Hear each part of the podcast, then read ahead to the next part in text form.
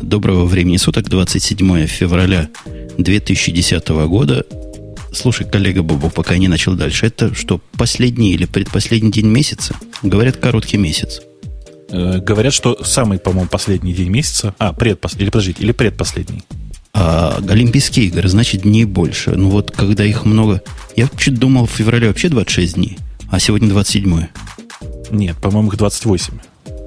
Сложный вопрос. Оставим его для нашей аудитории, аудитории подкаста э, «Радио Ти» на обсуждение. Будет о чем вам, дорогие слушатели, поговорить. Сегодня у нас ну, такой уж классический, такой уж олдскульный и гиковский состав, что просто печать не на ком ставить. Нельзя совершенно печать на бобуке поставить, потому что он ее... А что ты с ней сделаешь, если поставить? Я, знаешь, наслюнявлю и сотру. Сегодня многие меня не узнают по голосу. У меня сегодня несколько простуженный голос. Но вот голос, который был в самом начале, вы точно сейчас узнали. Это тот самый Умпутун из Чикаго, который является, наверное, одним из старейших русскоязычных подкастеров. Ну и кроме всего прочего, это, конечно же, бессменный ведущий, ведущий нашего шоу radio-t.com, который в общем, 176 выпусков с нами по-любому. 175. Один выпуск без тебя был. А вот это будет 176 по номеру, да, действительно. А ты нулевой не считаешь, так что ты правильно с самого начала сказал. Э, по-любому. Выпуск у нас сегодня с темами странными и настолько странными, что даже уговоренных гостей, которые, которых мы всегда приветствуем, мы перенесли на следующий раз, чтобы эти темы их не ускучили. Нас-то с тобой не ускучит, но тема, например, в виде открытия, чтобы так разогреться, порадоваться за сервер Apache – которому на медь не исполнилось ни 5, ни 10, а не поверите, 15 лет. Слушай, а ты помнишь, что было до него? До него был... Ой, от Netscape, как он назывался, господи, этот, не Netscape, а у директори, шмиректори. У нас на Silicon Graphics работали такие. А, по-моему, уже тогда был NCSA HTTPD. Нет? Не-не-не, для промышленности использовался вот я вспомню, как он назывался. Такой какой-то крутецкий э, какой Солярис? У нас Silicon Graphics был, и на Silicon Graphics было свое ага. собственное. Какой-то директор он назывался, вот я не помню точно название. И Netscape стоял... директор? Netscape директор, да? Может, и, так. может и он, да. Слушай, ну это было так давно, что я уже тоже не очень помню. Я, но первые вот сервера, которые я помню, которые я ставил сам, они были уже на том самом CNC HTTPD, который на самом деле представлял из себя Apache. То есть он у тебя, ну, он просто это, это самый действительно старый HTTP сервер на моей памяти. Я, конечно, помню еще HTTP сервера, написанные там на баше, ну, точнее на шеле и написанные на, даже страшно сказать, на Corn Shell, э, которые через иниды работали, но по-любому совершенно это первый для меня полнофункциональный HTTP сервер и никаких других я даже, наверное, не использовал в течение, ну, почти 10 лет. Только через 10 лет после выпуска Apache мне пришлось переключиться на что-нибудь новенькое. То есть сейчас ты, если какой проектик поднять, то ты православный Nginx запускаешь?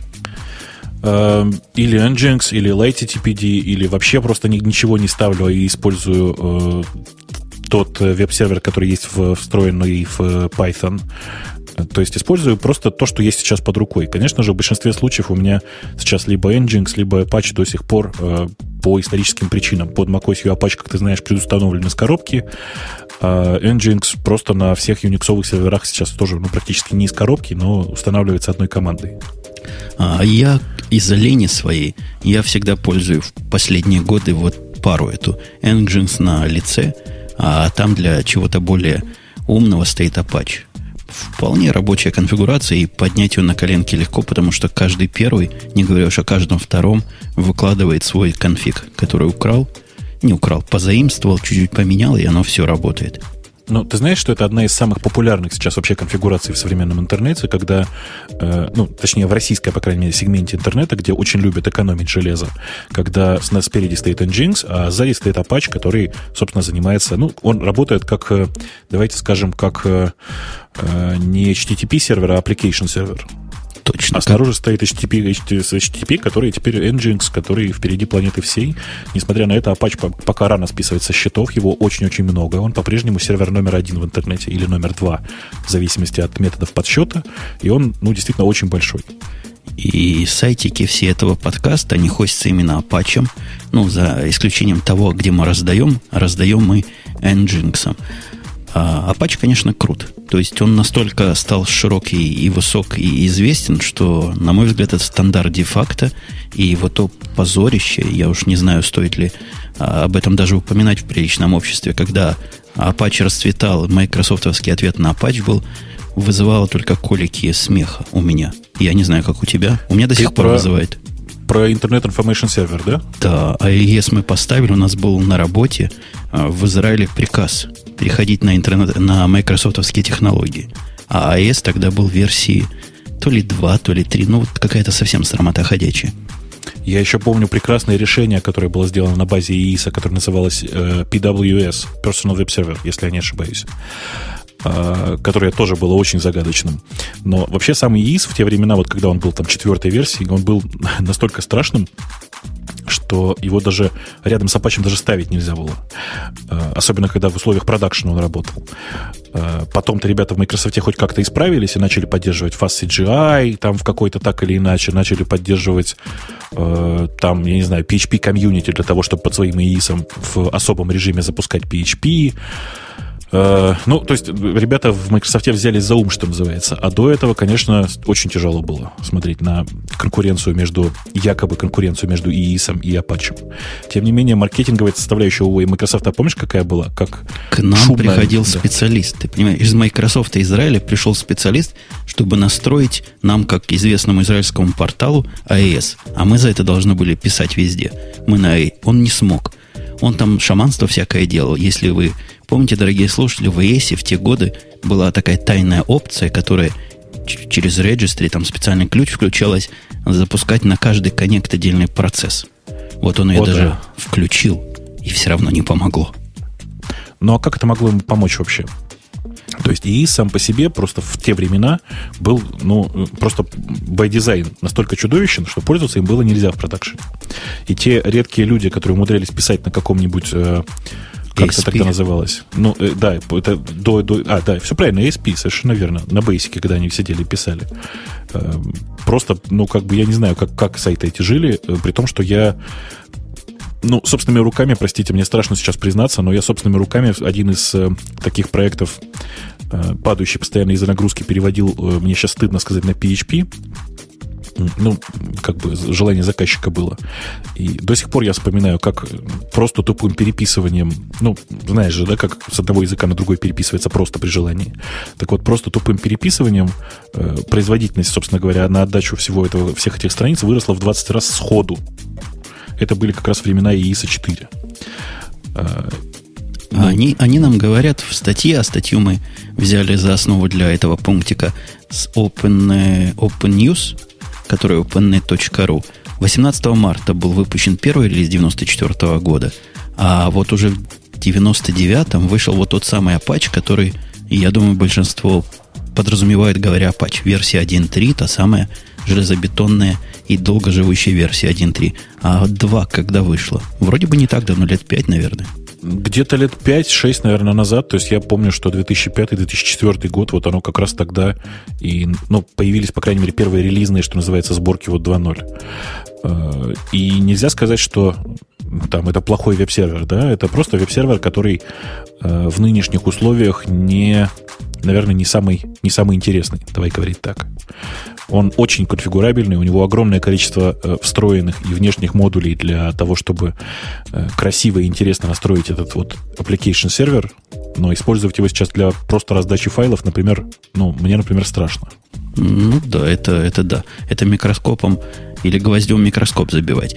А за это время, за, пока вот эта Apache существует, 11 лет назад, э, то есть через 4 года они организовали Foundation – замахнулись на большое. И Foundation, этот, я вам скажу, зверь еще тот сегодня. Там у них 140 проектов, и в любой известный проект плюньте, ну вот Subversion в прошлый раз обсуждали, он таки уже Apache Subversion, он уже там, он уже в Foundation. Это он... через одного известные проекты там сидят. По-моему, он не так давно стал э, Apache Subversion. Э, из тех, которые я каждый раз вспоминаю, я почему-то вспоминаю историю о том, как Э, CouchDB внезапно стал опачкой CouchDB, и нифига это ему не очень помогло, простите. В общем, конечно, действительно есть такая громадная организация под названием Apache Software Foundation, но толком от того, что ты находишься внутри этого Apache Software Foundation, проекту не помогает. То есть ни денег, ни почета, ни технической поддержки, а чисто такой бэджик дают тебе. Ну да, знаешь, это Windows XP compatible. Вот. А, это, Apache, это Apache compatible. Ну, а, а чего с CouchDB не так, если ты про него вспомнил? Я знаю, что ты MongoDB большой фанат, но а чего с Couch не так? С Couch, ну, давайте зайдем издалека, это называется. Во-первых, с CouchDB не так Erlang. CouchDB на Erlang. Ну, это суровый язык. Нет, дело не в языке, дело в том, что, э, ну, вот представь себе, представь себе, что, например, джавовский э, JRE, ну, то есть, точнее, джавовский JVM поддерживает, скажем, три человека всего. Не как сейчас там 3000 разных энтузиастов, а всего три человека. Представляешь себе, насколько тяжело подобные базы использовать, подобные системы было бы использовать в продакшене? когда у тебя GVM совершенно нестабилен, и в нем есть э, баги, которые не, числят, не чинятся по 2-3 года. Не сколько а, тяжело, сколько стрёмно. Ну вот, да. Вот, собственно, с, с Erlang сейчас ситуация примерно такая. Конечно же, на самом деле там не два, не три человека. Конечно, там, наверное, человек 300 активных энтузиастов, которые ей занимаются. Но это настолько маленькая комьюнити, что использовать в продакшене Erlang вот просто реально страшно. При том, что у нас там по историческим причинам Jabber сервер, естественно, на Erlang, просто потому что это JabberD один из самых приличных Jabber серверов, которые были в, в open source тогда, в тот момент, когда мы запускали, и до сих пор, на самом деле. Так вот, как ни крути, как ни крути, с, с Erlang очень тяжело. Та же самая история с CouchDB. Периодически возникают проблемы, которые возникают э, скажем, давайте, давай скажем так, где-то глубоко, например, в, во внутренней базе, которая амнезия, или где-то внутри схемы парализации процессов. Э, и без супер крутого специалиста, который в состоянии понимать, что там внутри этой э, странной системы происходит, не обойтись. Супер, супер специалистов по э, Java огромное количество. Ну, то есть их, правда, очень много. Много это сотни людей. Действительно хороших специалистов по Erlang в России, ну, ну, десяток, наверное, например. Понимаешь? Десяток, как-то ты оптимистичен. Неужели десяток Да, я просто решил не обижать большую часть людей, и которые, с которыми я периодически общаюсь. Всех тех десять, которые знают, ты его так обозвал большими специалистами ну, какими-то специалистами. Так, собственно говоря, э, проблема с, с Erlang вот для меня только в этом. Во всем остальном Erlang, на самом деле, прекрасный, э, прекрасный язык, он многофункциональный, он функциональный, он оперативный, он какой, какой хочешь. То есть он действительно очень интересный, очень, очень, очень сам по себе э, качественный качественная идея, да, то есть качественная идея э, языка, среды, э, всего подряд. Но в тот момент, когда ты начинаешь использовать это в продакшене, у тебя начинаются забавные проблемы. Вот, собственно, это проблема CouchDB сама по себе. А я, строя мостик к теме, которую мы в прошлый раз не обсудили, хочу тебя спросить провокационный вопрос. А то, что MongoDB на C++ написано, тебя не пугает? Меня нет. Ты же знаешь почему. Ну, то есть я на C++ хотя бы читаю сносно, в отличие от Erlang. А вообще у тебя есть какие-то с ним отношения с MongoDB? Ты к нему относишься? Э, я с удовольствием смотрю к нему внутрь, я периодически использую его на своих домашних проектах. Э, есть такое ощущение, что через какое-то время э, часть данных того самого GetJabberD будет храниться в MongoDB, например. Ну, в смысле, у, у, у нас, так сказать, внутри в Яндексе. Если смотреть на это более широко, то я к MongoDB, конечно, никак не отношусь, потому что я, я его люблю, а он меня бесит. А я начинаю на него смотреть с точки зрения, с точки зрения свалки данных. Меня давно интересует свалку данных сделать какую-то более-менее управляемую. И почему-то мне кажется, что MongoDB для свалочной такой коллекции самое оно. Эм, MongoDB, есть еще вариант Redis, который Redis, который на самом деле редиска. И есть еще, наверное, какая-нибудь Cassandra. Все, собственно, у тебя вариантов всего три.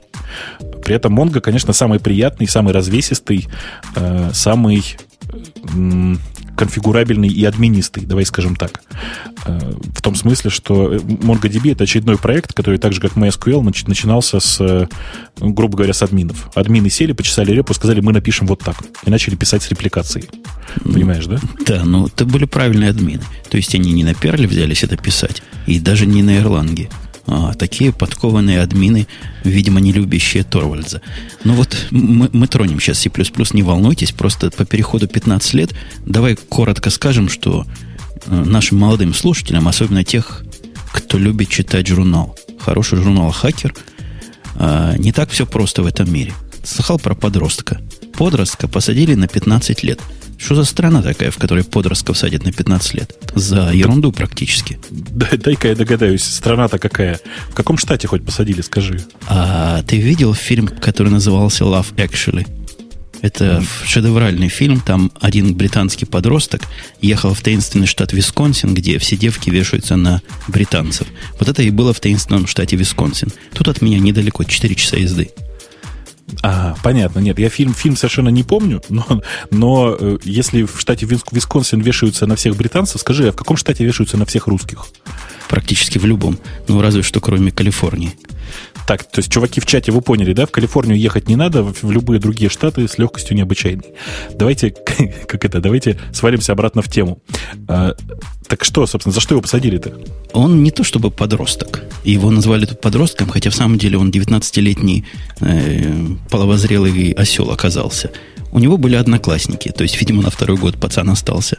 И он шантажировал через социальную сеть Facebook. Долго, а, я понял. Год. Больше полтора года. Ты знаешь, нет, там, там это просто это дефект, так сказать, нашего с тобой восприятия. Точнее, ты читаешь просто сейчас перевод. Э, ему 19 лет сейчас. А преступление он совершал с весны 2007 по ноябрь 2008. А, То есть так, тогда ему тогда было 17. Подростком. Ну, хорошо. У, условно согласен.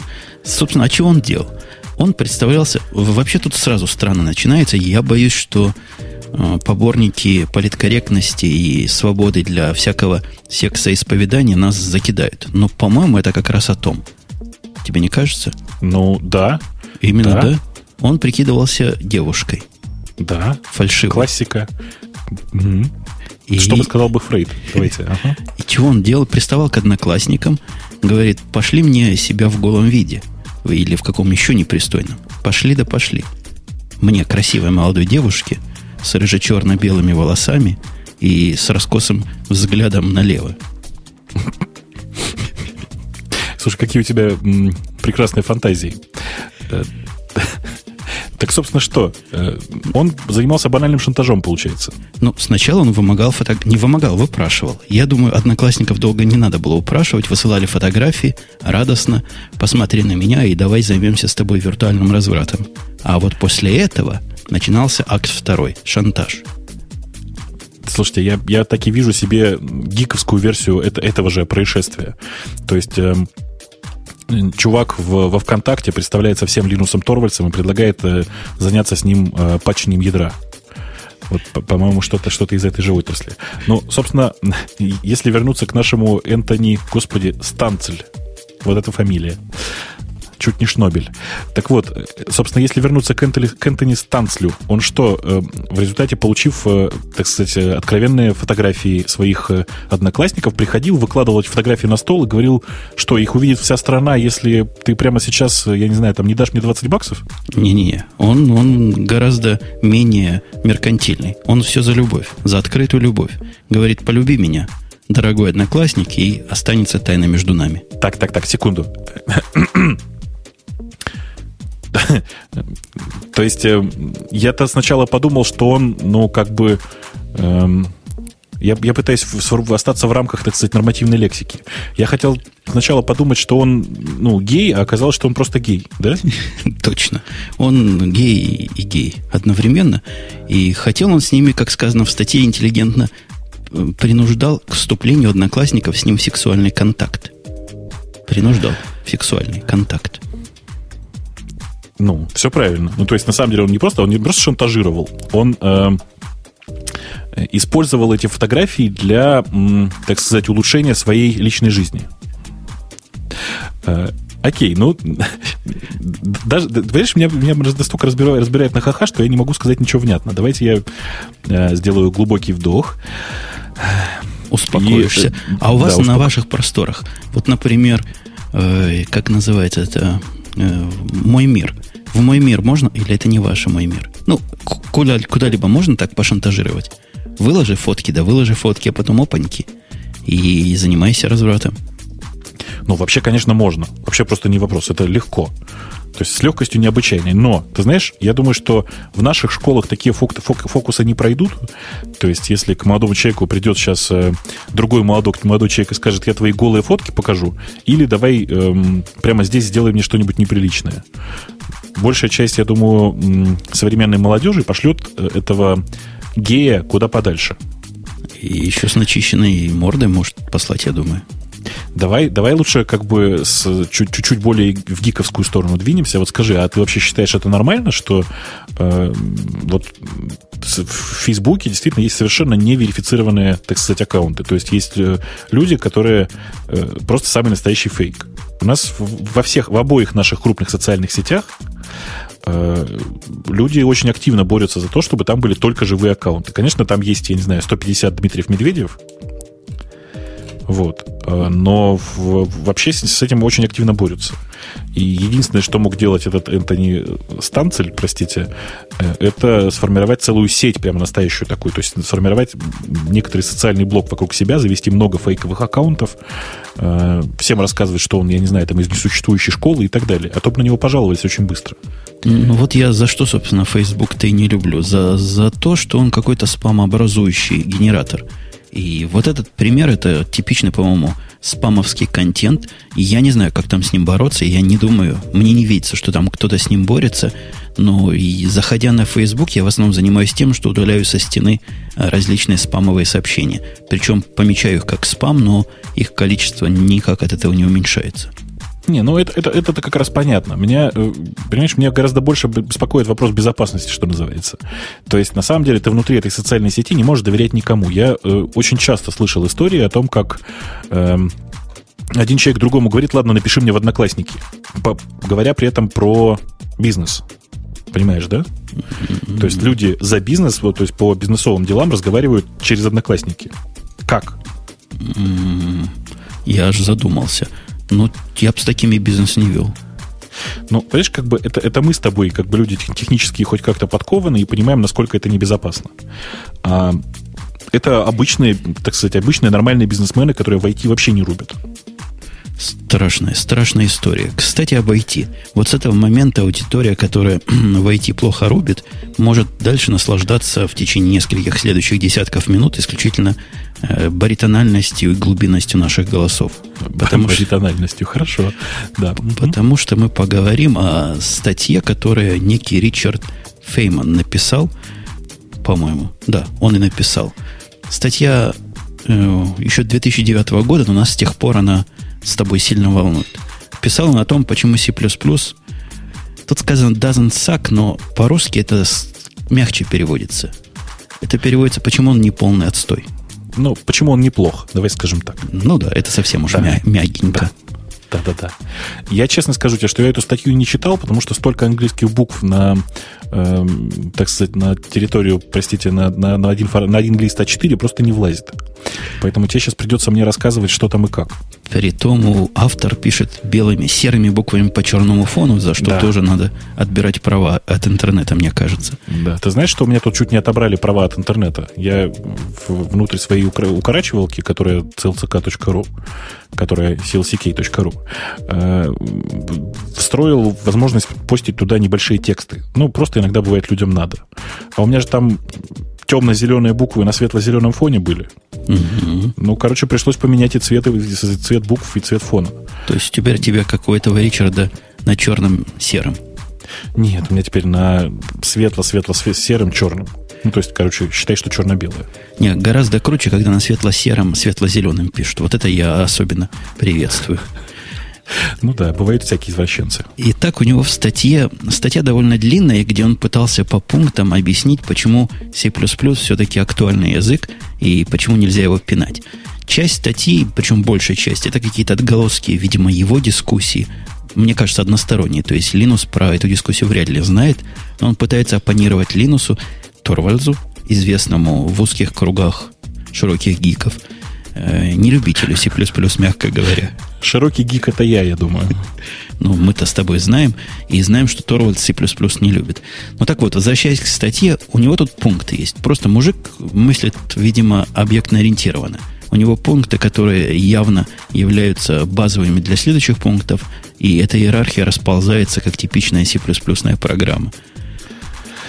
Ой, я, да, я, я просто пробегаюсь глазами по статье, она настолько ужасно сформатирована. Сейчас я попробую воспользоваться функцией readability, встроенной в мою... А, вот, да, так стало лучше. Ты знаешь, что такое readability? Readability это почти как writability, только наоборот.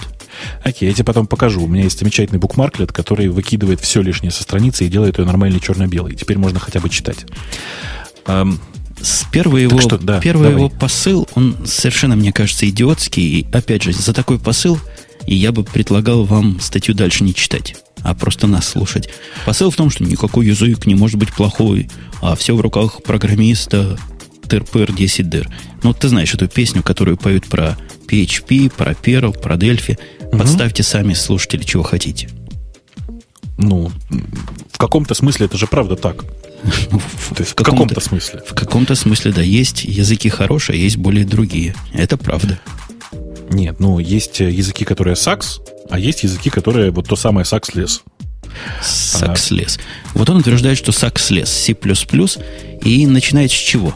Начинает с первого довода Линуса о том, что на C++ с точки зрения Линуса большое количество недопрограммистов пишут такой код, который, на который страшно глянуть, страшно подумать, еще страшнее его запустить. Это мой литературный перевод. Там все не так было сказано. Но смысл именно такой.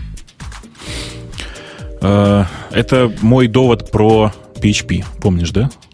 И про Perl, и про да. Delphi. Да, да, да. И вообще про все языки, по большому счету. Но если говорить серьезно, то моя практика говорит о том, что на C++ обычно пишут э, люди с гораздо большей с гораздо большим образованием, с гораздо большими знаниями в области IT, чем люди, которые пишут, например, ну, давайте скажу на Perl да, хотя бывает всякое. Или там, ну, уж точно э, программисты на C++ гораздо более подкованы, чем специалисты на PHP. Тем не менее, тем не менее, люди же э, как-то спокойно относятся к программистам на PHP. Вот многие, я слышал. А я, у меня опыт другой. То есть, когда-то в далекие времена, когда C++ появился и был действительно языком для тех, кто прочел сначала однотомник, помнишь, были времена, когда C++ книжка Страуструпа была однотомником еще. Ну да-да-да. Ага. А потом и двухтомник. Вот эти люди образовывали в свое время касту. Теперь из того, что я вижу, программисты C++ это многие из тех, кого я вижу. Ну, честно говоря, все, кого я вижу вокруг себя, у нас есть тут целая группа, они все просто подтверждают, что C++ полнейший сакс и, ну, либо программисты эти сакс. Мода о том, чтобы писать на C++ попроще – а что значит попроще? На C с классами. Она, по-моему, идет победно по планете. Подожди, на C с классами в смысле используя классы из C++?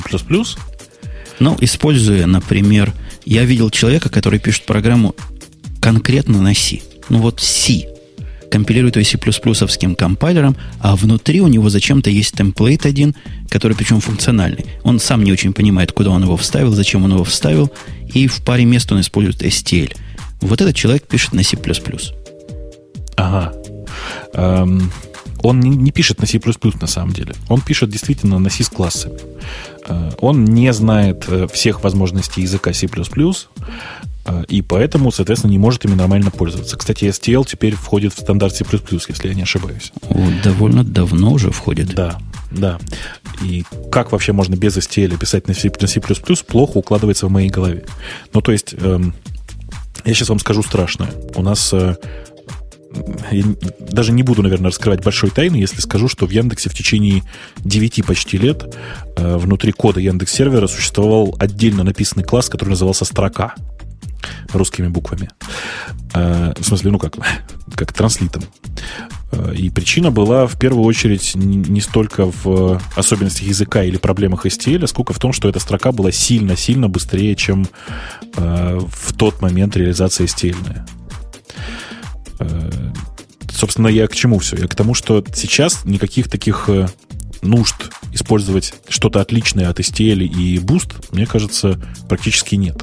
Ну, есть э, там... А, да нет, да, и даже Ezio, который э, библиотека для работы с сетью и вообще с, с, с асинхронными всякими источниками, давно уже вошла в Boost. Так что все, STL и Boost это все, что нужно программисту для нормальной жизни.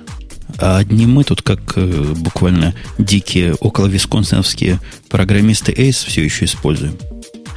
Это вы по старинке, просто по привычке, мне кажется. Ну Потому да. что Азио на самом деле неплох. Прям, прямо скажем, очень неплох. Но у нас просто последняя программа с ACE, которая у меня осталась, я вчера тут делал, позавчера ревизию, она 2004 года, мною написанная. Может, в то время еще Asio не было? Я думаю, что просто действительно не был. Ну, то есть был, он был очень сбоку, он был не в Boost е. Asio в какой-то момент приехал в Boost, что называется. Возвращаясь к этому доводу, собственно, чего автор-то отвечает? Отвечает Линусу. Говорит, опять же, ты его готовить не умеешь. Нельзя судить о, э, эффективности и удобности языка, глядя на качество кода и качество программистов, которые на нем пишут. Мне кажется, это концептуально вредное заблуждение. Можно, нужно и должно. Я, это знаешь, это вообще это тот же самый разговор, который мы с тобой очень любим говорить про фреймворки. Ты же понимаешь, что так или иначе STL и Boost это своего рода фреймворки. Э, Ну, я вообще это слово не люблю. Что за фреймворк такой? Набор Окей. библиотек, говоря по-русски. Окей, пусть будет набор библиотек. Но тем не менее, ты насколько ты хорошо ориентируешься в бусте, скажи вот. Ну, Boost появился тогда, когда как раз я не появился, а появился в моем поле зрения и начал использоваться в нескольких проектах довольно активно, как раз когда я отходил от C++. Так что я не успел в него въехать на уровне разработки продакшн-систем. Ну, то есть ты на самом деле уехал в Java, правильно говорить. Э, Сначала в Python, а потом в Java, да. Ну да, у тебя такая, такой сложный путь миграции был. Вообще непонятно, как можно было с C++ мигрировать в Python. А, хотя понятно. Я, я думаю, это происходило в тот момент, когда опять произошел скачок, так сказать, развития э, быстродействия компьютеров, и стало можно писать еще и на питоне да? Да, примерно так. Да, это было, ос- собственно, основным причиной перехода C++ было мое разочарование в легенде о том, насколько C++ эффективен с точки зрения производительности программ. Мое разочарование было велико, когда я понял, что настоящую эффективность можно добиться в очень простых случаях. Во-первых, не использовать STL, во всяком случае, та STL, которая была в то время. Во-вторых, использовать поменьше виртуализации, ну, то есть всего модного объектного ориентирования. И потом я нашел, что просто еще проще все это написать на C. Расстроился сильно. То есть, подожди, то есть ты, ты сейчас э, показываешь себя как явный сторонник э, позиции «все надо писать на C», да? Не-не, я показываю себя сторонник позиции, что легенда о том, что на C++ можно писать супер-дупер быстрый код и делать это удобно, быстро, красиво и элегантно и поддерживаемо, это не более чем легенда. Если написать, во всяком случае в те года, написавший код и потом его тонко пропрофайливший, дорогущим профайлером, я увидел страшное, что тормозит он везде одинаково. А хуже, чем код, который везде тормозит одинаково, ну и ты понимаешь, трудно себе представить. Да я понимаю, я просто, я, ну, то есть я хорошо знаю историю с оптимизацией C++. Э, написать э, код, который на C++ пишет, работает быстрее, чем C, тяжело, но можно, а в обратную сторону очень легко. То есть очень легко написать код, который на плюсах будет работать медленнее. Э, и причина здесь очень простая. Для того, чтобы эффективно писать на C++ с э, бустом и STL, нужно очень хорошо знать, что происходит внутри. Поэтому большая часть вопросов у нас вот на собеседованиях, когда э, собеседуют плюсовиков, которых берут на работу, это не на знание синтаксиса или не на знание библиотек, упаси Боже. Это на знание того, что же происходит внутри компи- откомпилируемой, откомпилированной программы и как именно происходит компиляция. То есть э, Одно вот время, это самое знаешь, важное для плюсовика. Мгм. Одно время, когда я брал программистов C++ на, для работы на Java, были такие времена, когда переходили люди массой, лет, наверное, пять назад, один из моих крутых таких вопросов, который отвечал, прямо скажем, наверное, процентов 10 в лучшем случае, э, был разница между итераторами куда он указывает в C++ STL конкретно и джавовский стандартный итератор. Ты будешь смеяться, но процентов 10 только на этот вопрос хоть как-то могло ответить. Не говоря о том, что процентов 50 просто не понимала, а от чего я от них хочу. Слышь, а ты знаешь, что я не знаю, как, как работает джавский итератор? Ну так я же тебя не интервьюирую на работу на Java. А ты мне расскажи в двух словах, в чем разница-то? Как работает плюсовый, я прекрасно представляю. А, он показывает как бы между. В этом, собственно, весь цимис. Между элементами. А, то есть у него типа нормальное состояние между элементами. Понятно. Да, да. Вот это был бы правильный ответ на интервью, дорогие слушатели. То есть, подожди, а, а как происходит инвалидация? В момент, в момент next, конечно, или has next. Ага, то есть он в момент...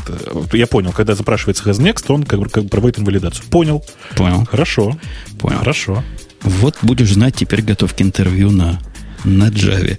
Ну вот э... если что, вдруг, да, я обязательно. И вы помните, да, что я по-прежнему ищу интересную себе какую-нибудь, если не работу, то приработок. Э, единственное, что меня не интересует Рамблер Гербалайф. Понятно. А в этот самый, на Mail.ru, Mail.ru предлагать? Я же, ну, еще раз, я же сказал, Рамблер и Гербалайф. Зачем ты мне Гербалайф предлагаешь? Объединение даже двух. Линус еще говорил, что вот как раз против того, что ты. И с чем оппонирует автор, что C++ со своими богатыми библиотеками э, подводит вас к плохим выборам дизайна. У него тут какая-то, конечно, каша, видимо, вырвана из контекста. Не мог Linux библиотеки к плохому дизайну прикрутить. Мы-то с тобой Linux знаем. Но, собственно, как раз вот этот довод автор и оспаривает. Ты, ты думаешь, что ST или Boost могут генерить плохой дизайн? Э, да, если ты не понимаешь, как он работает. И, а, а как это к дизайну относится? Ну, еще раз, э, ты понимаешь, как бы зачастую, э, вот, ну, я сейчас просто смотрю периодически в наш чат, тут такие замечательные специалисты собрались, э, которые периодически говорят совершенно правильные слова. Ну, вот, например, в, довольно сложный вопрос для человека, который не понимает, как работают стандартные контейнеры, э, что выбрать в каком-то конкретном случае, std-вектор или std-лист? Ну, это, это, вот это как раз та причина, почему я люблю программистов с мастер-дегри, ну, с высоким образованием. Ну, как бы в России это, к сожалению, не работает, потому что э, бывает высокое образование, но при этом человек не знает, как, э, там, как хэш устроен, например, да? Э, и при этом есть очень много людей, которые никакого образования не получали, при этом как бы эти хэши писали сами в огромном количестве и, ну, не парясь, как говорится. Так вот, эм, образование здесь не спасает, спасает, конечно же, уровень подготовки, что называется. Поэтому мы довольно часто спрашиваем, скажи, пожалуйста, э, скажи, пожалуйста, как, как написать правильный хэш, например. Как работает хэш в данном конкретном случае. Чтобы он мне просто, просто написал алгоритм. Не программу, а алгоритм. Это, в общем, чаще всего бывает достаточно. У меня на одном из интервью, которое я не участвовал, но подсказывал в телефон, у вас бывают такие интервью, где подсказываешь в телефон. Ты в таких участвовал? Подожди, подсказываешь в телефон, это как? Ну, интервьюировали одну подругу. А я По сидел телефону. на параллельном телефоне, да, и подсказывал ей ответы. Там, там был сложный аппаратный сетап, чтобы она только меня слышала, а никто другой. Путем отрывания, по-моему, то ли микрофона, то ли... В общем, там, там было хорошо, сурово сделано. Там спросили ее конкретный вопрос, напишите, э, предложите свою реализацию листа, у которого не листа, а скорее хэш-листа, у которого без хэша все это будет сделано. Но в то же время будет достаточно быстрый доступ. Бывают и такие вопросы. То есть было интервью, по-моему, на C++, а может на .NET, я уж не помню, на какую тему. Ну, вот так спросили. Я ей что-то там наговорил про, про деревья и про всякие такие, но она не очень уверенно все это повторяла за мной. Так что интервью она то не прошла. В конце концов, на рефакторинге ее завалили. Я Java тогда не знала, как начали про рефакторинг спрашивать. На Java было интервью. Тут я и поплыл. Общих знаний ну, не хватило. Но, значит, ответ на твой вопрос ты же знаешь, да? Ну, так... Ну, то, есть, то, есть, то есть Red Black 3 и, и не паришься. Э, тоже работает достаточно быстро. Э, собственно, э, мы с тобой к чему все клонили? -то? А, мы же про библиотеки заговорили. К тому, что из стиля Boost портить дизайн, сказал Не... Linus типа. Да, ну, Linux имел в виду вот про правда конкретно вот это. То есть большая часть людей не понимает, как эти библиотеки работают, в результате используют э, э, черт ну, не пойми что. То есть очень легко действительно ошибиться в выборе между листом и вектором, когда ты не понимаешь, как они работают. А кроме того, тут не, трудно с Линусом спорить. Он где-то говорил о том, что если программа со стилем внутри у вас не работает, то по сообщениям, которые вам GCC выдаст, это легче застрелиться, чем понять, чего не так. Ну, он... это ты давно не программировал просто с использованием GCC, я чувствую, потому что сейчас GCC очень, ну, он как бы уменьшил уровень, как бы это сказать. Он не настолько вербоус теперь, он не настолько подробный, э, этот сам, эта портянка с э, ошибкой компиляции. Э, при этом она сейчас достаточно, и там очень много ворнингов, которые очень по делу. Я тут не могу удержаться. Нам кто-то в чате написал сообщение, что за чушь вы несете. C и C++ по производительности практически одинаковые. Просто слов нет. Даже по производительности компиляторов они не одинаковые. Не говоря уж о производительности сгенерированного кода. Ну, да ладно, есть всякие, всякие легенды. Что же касается дизайна, я не знаю, ты учился по объектно-ориентированному программированию по Страус-трупу? Я, да, это у меня была практически настольная книга, вот этот в, трех, трехтомник в бумажном переплете, который у меня был. Я его зачитал до дыр. Причем, что особенно смешно, я первый раз его читал, когда у меня не было доступа к компьютеру. У меня было там с полгода, наверное, когда вообще не было никакого компьютера рядом, и тогда я читал Строус Трупа как раз. Вот мне кажется, что без всякой связи, сакс он или не сакс, C++, мне кажется, что всякий программист или тот, кто называет себя гордо программистом, должен прочитать Страус Трупа в самом полном издании причем до полного просветления. Читать больше, чем раз. Больше, чем раз, да, и читать последнего Строус-трупа, который теперь действительно такой толстый томик. Они знаешь, да, что они перестали издавать его трехтомником, а начали издавать одной большой книжкой. У меня и... до сих пор стоит двухтомник, по-моему, второго издания. Вот города на полке уже весь пожелтел с тех пор. Но вот стоит. Я его давал читать известному тебе Диме из подкаста mm Янки после пьянки. И он его читал как раз по моему э, наущению до полного понимания. Таким образом, можно из химика сделать вполне пристойного программиста. Слушай, ты понимаешь, у нас э, у меня только что наступило просветление. Я получил сейчас сообщение от пользователя Агапов из чата, который пишет, а как пишется его имя, имея в виду, видимо, Страус Трупа. Да. А, ребят, слушайте, если вам сейчас не стало стыдно тем, кто не знает, как пишется имя Страуструпа, быстро, бегом в Яндекс набирать Страуструп через 2П в конце, по-моему, да? Я не, не знаю, как в русской оно правильно пишется. А, и быстро-быстро читать. Это действительно книга, которая читается достаточно легко. Она, ну, как бы легко подходит для тех, кто готов просто читать, а не читать и сразу же писать, писать код какой-то. И вообще это просто феноменальный чувак, его надо видеть, его надо читать, надо читать его интервью замечательное по поводу C++. Э, и, вообще у него огромное количество статей, большая часть из которых разодрана прямо на мелкие цитаты. И все просто берут их и ну, постоянно цитируют. А я, собственно, к чему Страус Трупа вспомнил, который, по-моему, в оригинале Бьярн назовется. Я как-то слыхал, что его так называют живьем. Да Бьорн он, Бьярн. Ну, Бьор... Бьорн. Короче, Америка... он... Американцы вот в том конференции, где я его видел, называли его Бьярни. Вот, и он отвлек, откликался. Ну, видимо, он как Линус. Позволяет себе называть как угодно. Да-да-да, никто не может вспомнить, как его зовут. Он просто европеец же по происхождению. То есть он не, не коренной американец. Поэтому, когда, когда он... Ну, вообще, находится... вообще чувак улетный. Вот стоит ходить да. на его... Там, где он выступает, это просто ну, я не скажу, что Линус отдыхает. Линус тоже крут в выступлениях. Но Бьярны, Бьярны вообще сварен круто. Круче его только яйца. Так вот, ну, если вы учились по книгам C++ и понимаете, понимали объектное программирование как э, продолжение идеи Бьярны, то у меня для вас плохие новости. Ну? У вас очень особый взгляд на объектно-ориентированное программирование – и этот взгляд в основном к C++ прилагается. И вот это как раз то, за что, по-моему, C++ ругают вполне и вполне... Это не C++, а как использование C++, а как бы классическое и кошерное. Вот за это его, по-моему, ругать стоит. Ну, ты имеешь в виду Страус-трупа ругать? Ну, Страус-трупа, C++, все вместе можно ругать. Потому что Страус-труп, C++ и близнецы-братья. Кто Не, более матери истории ценен? Ну, в каком-то смысле да. Я просто хорошо знаю, что если сейчас так начать говорить, можно очень глубоко закопаться и найти очень много вещей, которые, если твой э, первый язык программирования C++, тебя потом будет очень тяжело осваивать. Э, но вообще это нормальная совершенно позиция. То есть э, объектная модель, которая существует в C++, она очень близка к нормальной. Именно так, близка.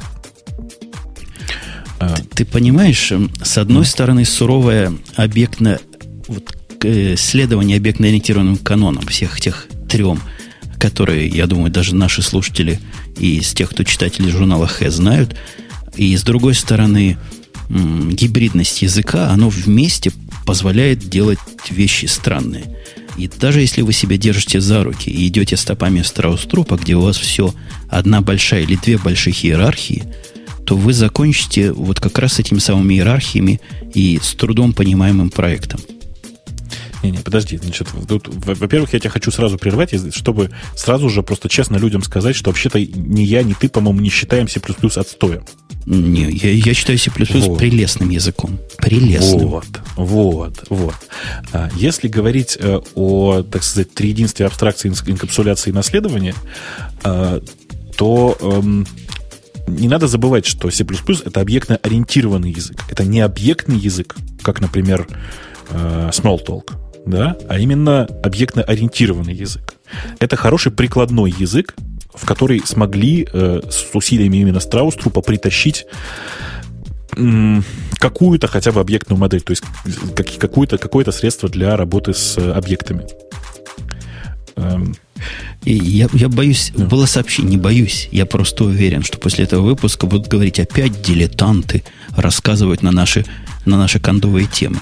А, мне кажется... сколько ты пишешь на C++, скажи по времени просто. Э, с года 90 четвертого, наверное. Я даже не знаю, как это посчитать. Много? Ну, вот я боюсь, что где-то примерно, я тоже примерно с того же примерно времени. Ну, то есть, тем не менее, мы в, в глазах неких дилетанты. Мне вот кажется, что современные подвижки того, чего сейчас принято называть объектно-ориентированным дизайном, они как раз во многом вызваны бескомпромиссностью Страус-трупа. Это какой-то откат пошел когда композицию надо предпочитать наследованию, ну и, и всякие другие модные штуки? Эм, у меня с, с, действительно с C++ глобально вот только одна проблема, когда люди начинают совмещать разные, давай скажем так, разные методы программирования, да, то есть, когда люди вместо того, чтобы э, использовать чисто объектную, э, вот объектно-ориентированную схему, начинают э, совмещать объекты с аспектами или начинают использовать метапрограммирование в э, самом таком нормальном его понимании. Проблема в том, что я просто это метапрограммирование не понимаю. Ты про C++ темплейты? Ну, про... ну да, когда, когда просто весь код состоит из темплейтов, у меня начинается завихрение в мозгах. Не только у тебя. Я, как человек, много пишущий с темплейтами, писавший с темплейтами, могу подтвердить, что у всех, кто это читает, наступает паралич мозга. Ну, вот я, у меня просто есть один апологет такого метапрограммирования, который все на темплейтах пишет. Э, это ну, как бы это очень прикольно, на это очень прикольно смотреть. А, и периодически, когда он приносит мне что-то посмотреть, я смотрю на результат, да, э, который написан практически только на темплейтах, а вот здесь вот есть API для его использования без темплейтов. Я, то я выглядит это очень красиво. Я тоже такие делаю. Причем объясняю это специальными комментариями, в каких случаях его использовать, а в каких случаях кошерный метод. Но заканчиваю тем, что использую как раз свой собственный API, который написал для идиотов. Ага. Через полгода ну, ну вспомнить, ну, какой темплейт и как создать ему, опять же, темплатизированный параметр, это ж, это ж невозможно. Это надо только об этом и помнить. А проектов у нас с тобой, ого, десятки и сотни. Угу. Что? Он у нас что-то еще, что-то еще осталось? Тут, тут много чего. Наезжают на том, что а по поводу того, что end Ант это рулит, а make это отстой. Но мы это даже обсуждать не будем. Как это к C++ и C относится, я не понимаю. А вот поинтерсы, хорошие поинтеры, по-русски говоря, хороший поинт они создают.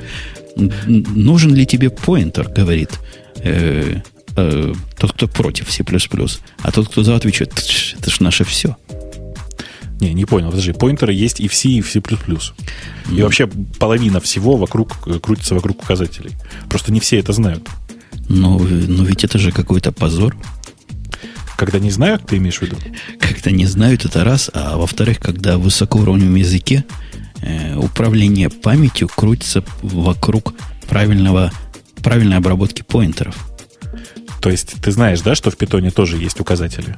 Я слыхал. Но указатели Сам в питоне не, не являются основным средством, ну, я не знаю, принятия параметров по, по ссылке. Ну, я, я не, не знаю, почему люди видят в этом такую проблему. То есть достаточно один раз принять, что существуют поинтеры. Достаточно как бы один раз понять, как они работают. И что, ну, как бы, что принимая указатель, ты, собственно, работаешь с областью памяти.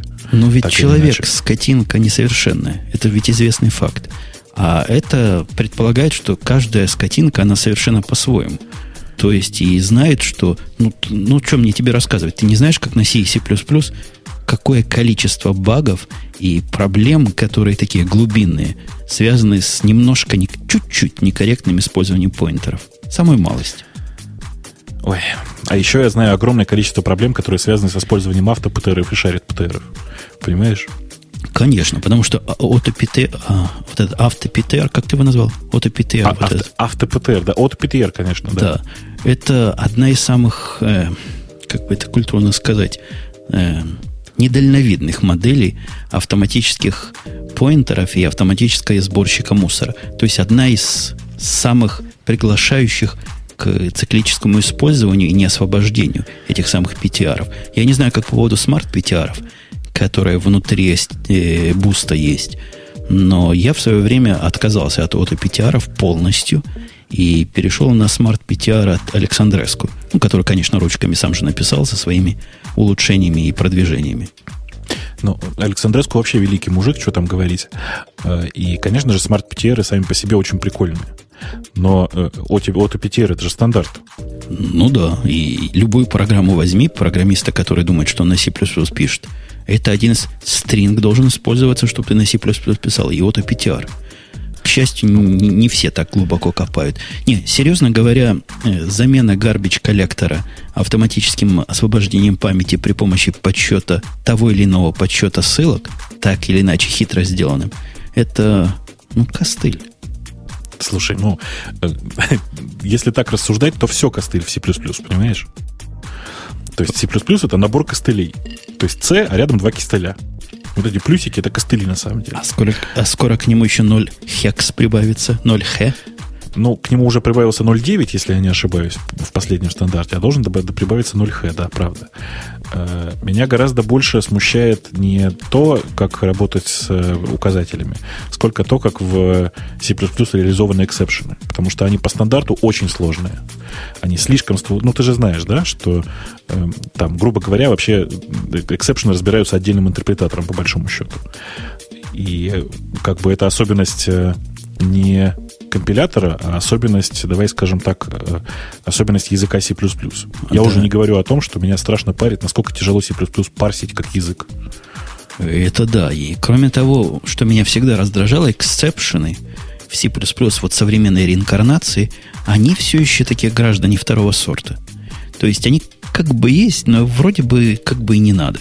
Ты вообще много знаешь программистов, которые не самые продвинутые на C++, которые с эксепшенами обращаются, как завещено, с трауструпом. Да в основном их игнорируют к ядрине фини и возвращают налы в случае чего. Я знаю программиста на C++, который до сих пор страшно боится эксепшенов, и везде, где только можно, на самом деле возвращает минус, минус единицу. Ну, классическим плюс, плюсовым, говорю, классическим сишным способом. Эм, это как бы понятная схема, и вообще exception ы не так легко укладываются в голове, как многим кажется. Как только вы глубже копнете внутрь, так сказать, exception а, вы поймете, насколько же тяжело это все воспринимается. И очень мало действительно людей, которые умеют использовать exception ы э, так, как завещено Страуструпом. То есть на каждом углу и используя их именно как exception ы, то есть как средство для обработки ошибок.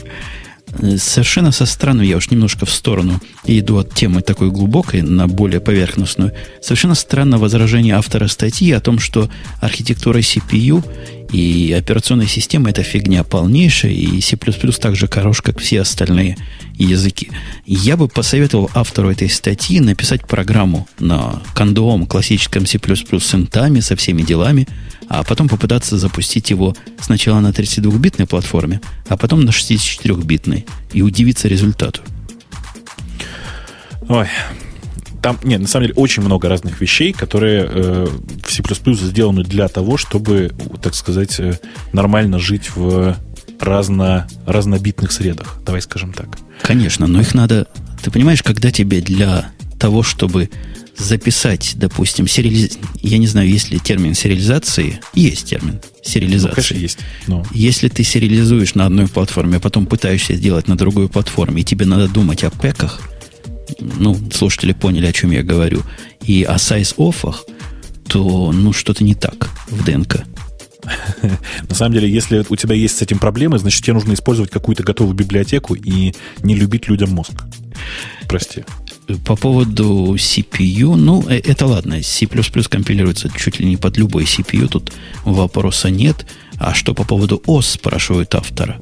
На любой ли OS можно скомпилировать вашу замечательную программу? Автор отвечает, да-да-да, на любой. После чего я вспоминаю замечательный какой-нибудь конфиг, который у меня бежит полчаса для того, чтобы настроить мою, мое окружение под эту замечательную C++ программу и хмыкаю тут в сторонке.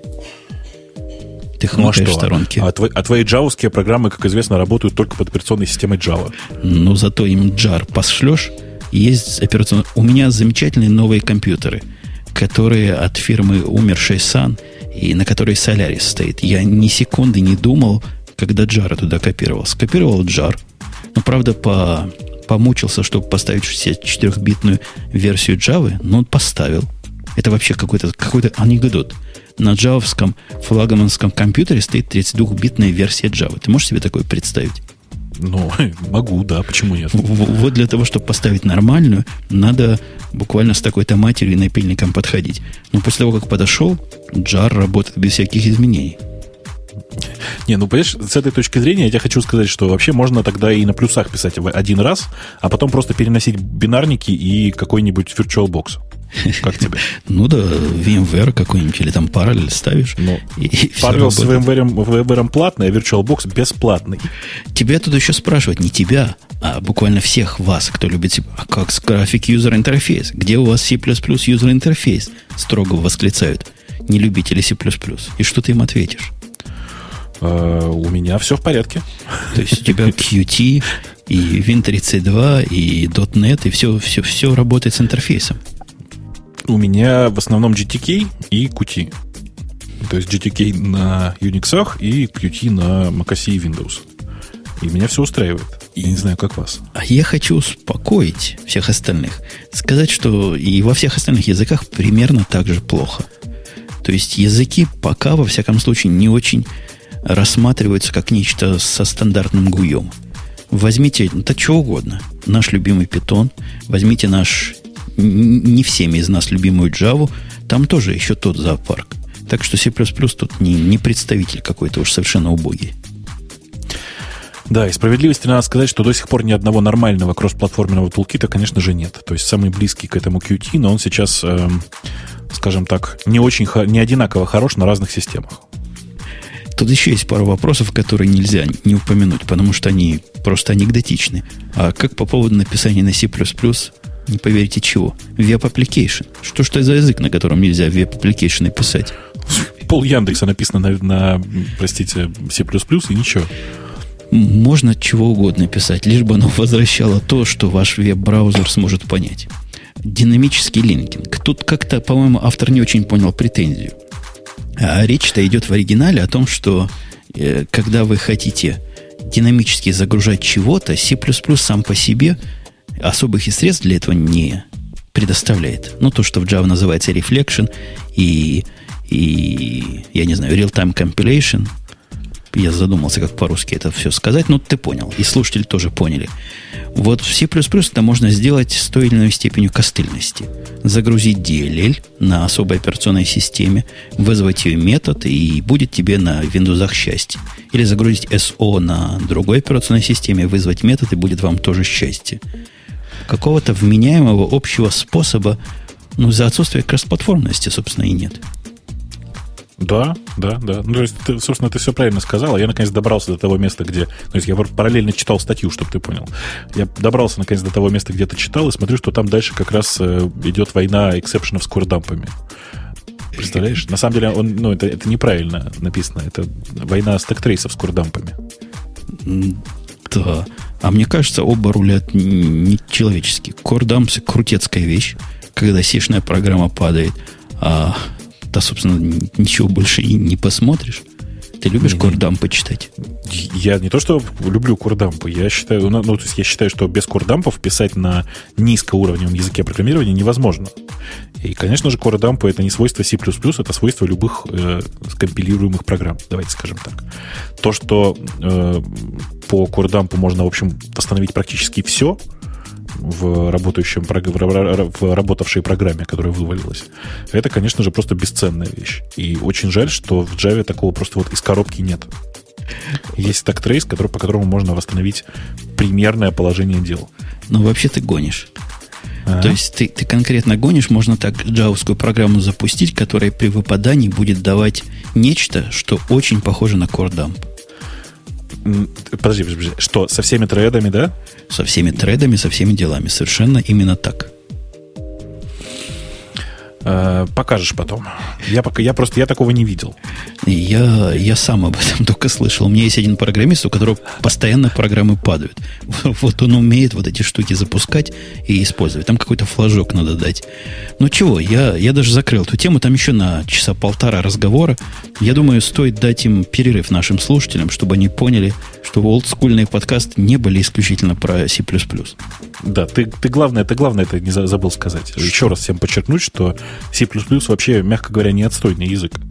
Это самое сейчас, самое, наверное, самое адекватное решение для написания программ, которые э, скажем так, э, работоспособность которых зависит от производительности. То есть, если вы пишете высокопроизводительную программу, то вариантов, кроме C++, у вас, ну, в общем, plain C и все. Я бы даже сказал, что если вам действительно важна производительность вот до такой степени, как Бобук упоминает, то C для вас.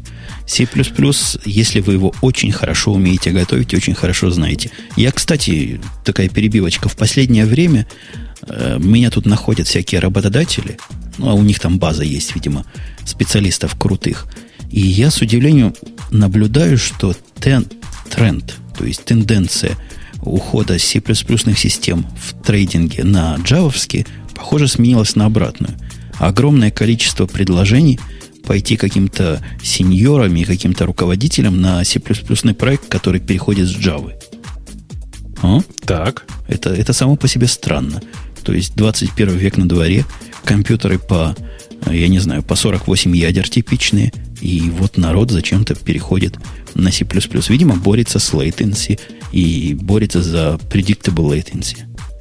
Я думаю, что они борются с, со здравым смыслом в основном. Что-то я, я пытаюсь посмотреть, на какую бы тему нам с тобой переключиться. Слушай, есть отличная тема. Буквально следующая же в списке стоит. Я сейчас вот эту здоровую закрою по C++. О, скайп в телевизоре ты имеешь в виду? Конечно, конечно. Я же обещал всем про порно. Давай, давай. Теперь вы сможете смотреть и скайп, и телевизор, и порно одновременно, хочешь сказать Бобук.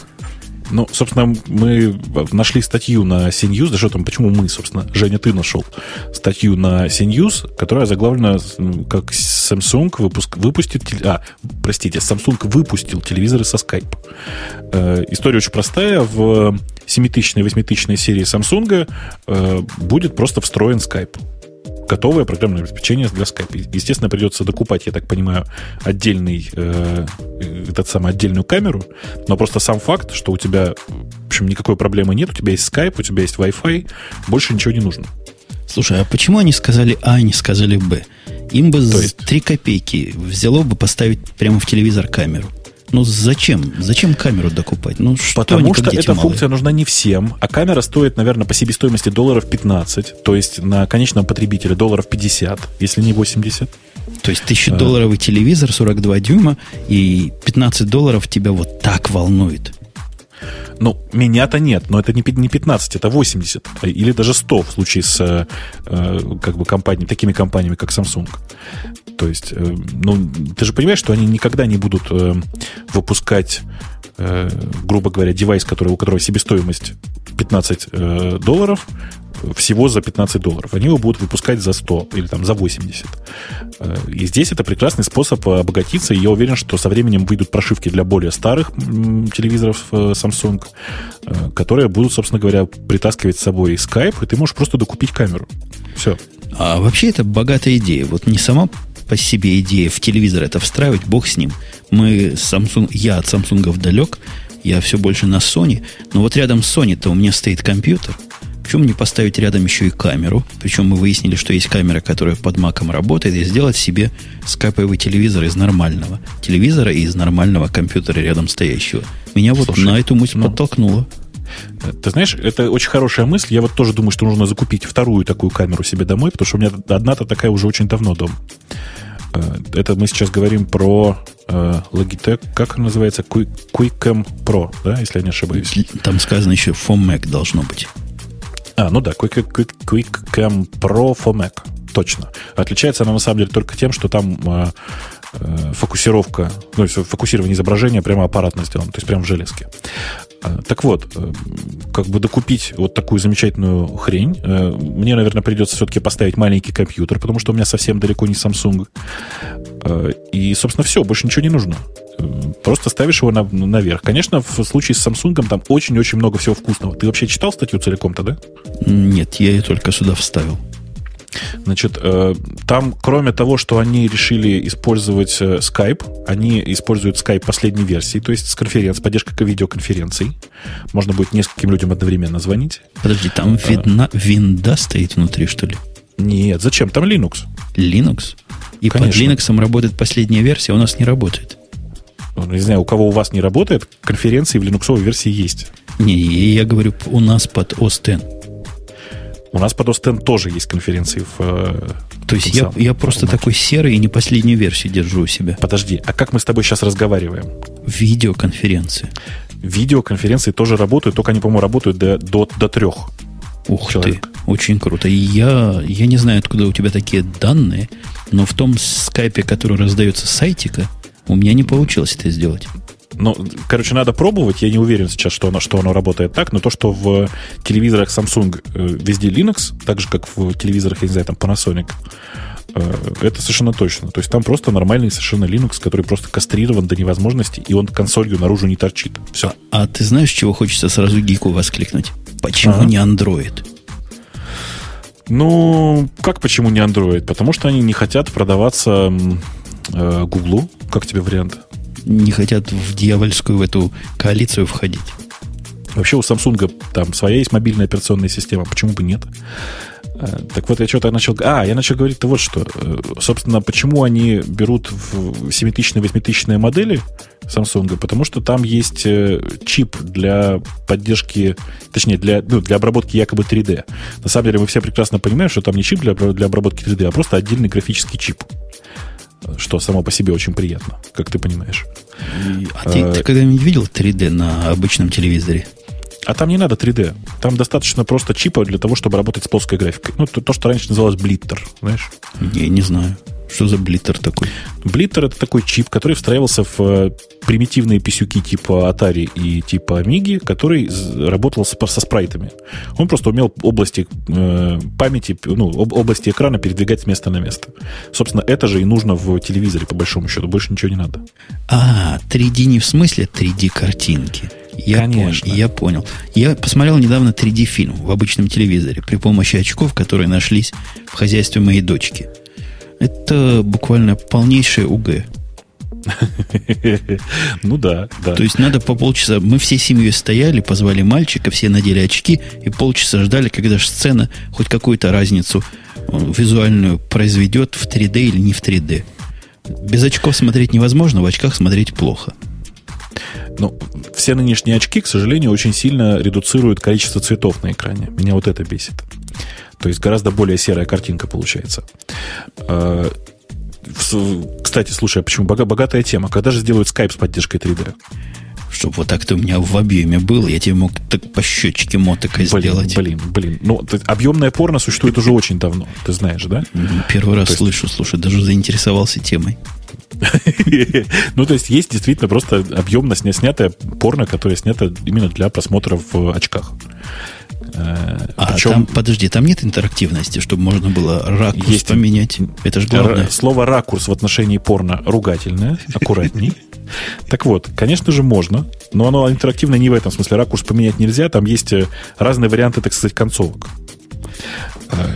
Слушай, кто сейчас, вообще... кто сейчас требует ссылку, ребята, идите ищите в торрентах, все есть. Богатая идея.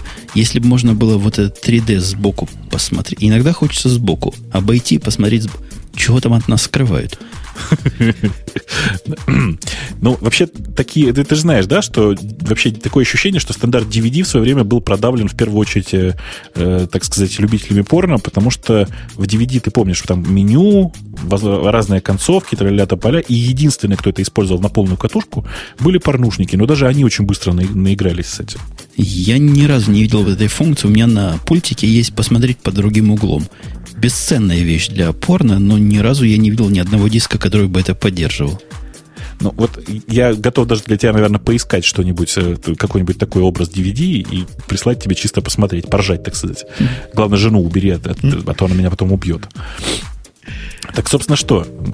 Скайп в телевизоре для тебя как? Это хорошее дело. Я после этого разговора, идея, да? вот как как раз пройдет алкогольное опьянение, поеду куплю две камеры. Одну к телевизору, одну к компьютеру потому что идея меня зажгла. Хорошая ну, вещь. Вот, вот мне, мне тоже очень нравится. Кстати, камера это очень неплохая, вот про которую мы говорили, про QuickCam Pro. У нее есть только один минус, точнее, у Макаси есть один очень неприятный минус.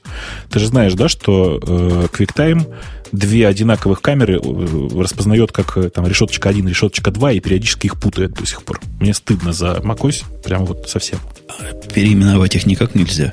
Ты знаешь, я не нашел способа их переименовать. Позорище. Позорище. Все обратно на Windows. Будем в Windows их иметь под названиями. Слушай, у нас тут есть еще гиковская пара тем о Кассандре. Мы поговорим про Кассандру, о том, Давай что... про него... Кассандру. Прекрасное женское имя. Твиттер, Кассандра. Твиттер. Твиттер, не поверите, на чем был до этого. И знаете, на что переш... переходит теперь? Переходит на Кассандру с, прости господи, MySQL. Почему, прости господи? Ну, то есть, действительно непонятно, зачем они использовали MySQL для э, хранения их данных, потому что им по-любому вот лучше всех подходит любая та самая NoSQL, типа вот я бы им вообще сказал, что надо на Mongo переходить. Но они выбрали Кассандру, видимо, потому что теперь ну, ты же знаешь, да, что раньше Twitter, в Твиттере было огромное количество энтузиастов э, Rails, в смысле Ruby on, Rails, on Rails, а Сейчас там практически смена состава и очень много любителей Java. Мне кажется, что Twitter это как раз один из тех примеров, где э, денормализация осмысленная просто рулит по-страшному. То есть зачем им надо классическая реляционная база данных, хоть убейте меня, я понять не могу. Да я вообще не понимаю, зачем им что-то, отличающееся от туп, тупого банального хэша, ну то есть тупо там Berkeley DB какой-нибудь использовать. MapReduce какой-нибудь. Ну, да, мы, мы придюс тут при чем, скажи. Ну, хорошо бы использовать. Модный, модный базворд, я понял. Кстати, в MongoDB ладно. есть поддержка MapReduce. Reduce ну, уберем, есть... Map. Пусть используют Map. И возвращаемся к твоему оригинальному хэшу. Да, так вот, собственно говоря, в случае с Твиттером они действительно сделали очень правильный шаг, отказавшись от MySQL в пользу вполне себе понятной Кассандры, которая э, может быть, не очень широко используется, но тут ребята из Твиттера это почему-то не останавливало никогда. Погодь, погодь. Кассандра это разве не та приблуда, которая бежит за Фейсбуком? Кассандра — это такая та фигня, которая э, бежит под частью Фейсбука, под небольшой частью Фейсбука, потому что там вообще много других разных интересных хреней. В частности, э, в... Короче говоря, у Фейсбука есть некоторое количество нереляционных баз данных, которые он использует. И Кассандра, кажется, не самый большой из них. Как-то так.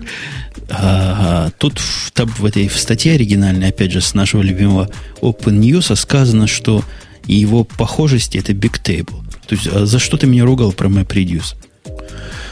Ну, нет, там действительно есть поддержка MapReduce, но не, не в том смысле, как не в обычном смысле этого слова. То есть там MapReduce используется в первую очередь для выборки по данным.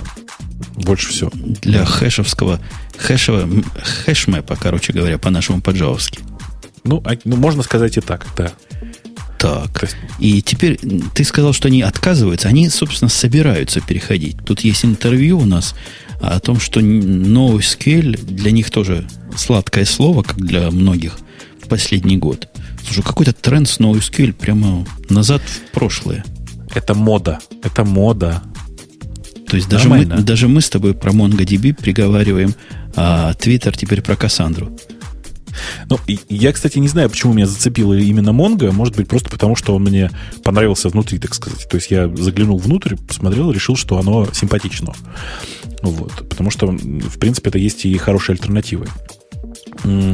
Если э, вернуться к теме NoSQL, то сейчас кажется, что это такой тренд. Это популярная тема, потому что все устали от э, SQL, всем надоел SQL. Ну, понимаешь, да, люди, человек пишет на сначала, там, не знаю, на Visual Basic и Delphi, потом он переходит там на PHP, потом он в какой-то момент понимает, что PHP э, sucks, и переходит на что-нибудь, что sucks less, э, и все равно, и везде у него рядом все равно SQL. И просто банально всех задолбало. Мне кажется так. А она не просто их задолбала. Я вот вижу, что их именно задолбало. Они, у них есть база данных, которые принято называть реляционной. С джойнами, со всякими иннерами, со всякими другими замечательными штуками, которые им, собственно, не нужны. В, я не знаю, в 80% случаев. Про 90 да не скажу. 90 больше, даже думаю. думаешь? Конечно. И их заставляют, у них прямо есть гуру, которые приходят и смотрят на вашу базу данных и говорят, то вы что?